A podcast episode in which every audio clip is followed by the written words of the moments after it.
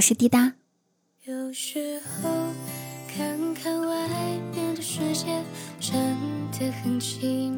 首先，祝喜马拉雅直播周年快乐。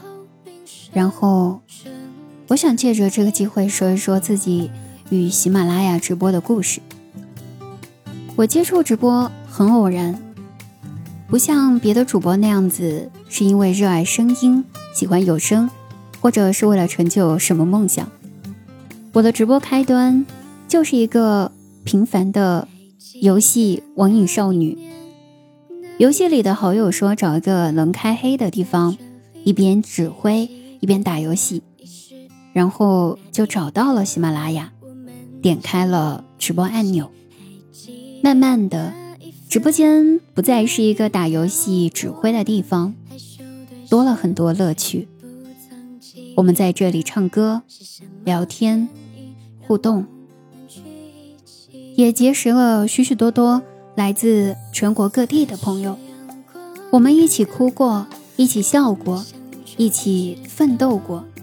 重要的不是后面的词，重要的是前面的一起。很感谢他们，无论如何都和我一起。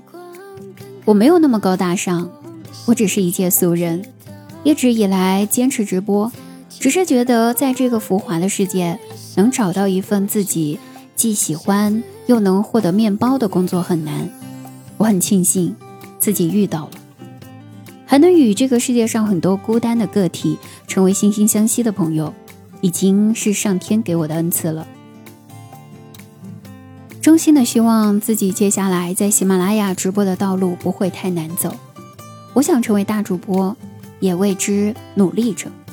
每一个把直播当成职业的主播都有一个年度梦，很幸运，有些人实现了。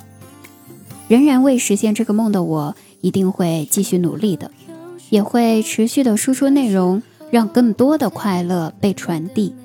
每一个平凡的尘埃，都会被太阳照射，发出耀眼的光。希望我的听众能够成为我的太阳，而我能够成为他们耳朵里面的声音伴侣。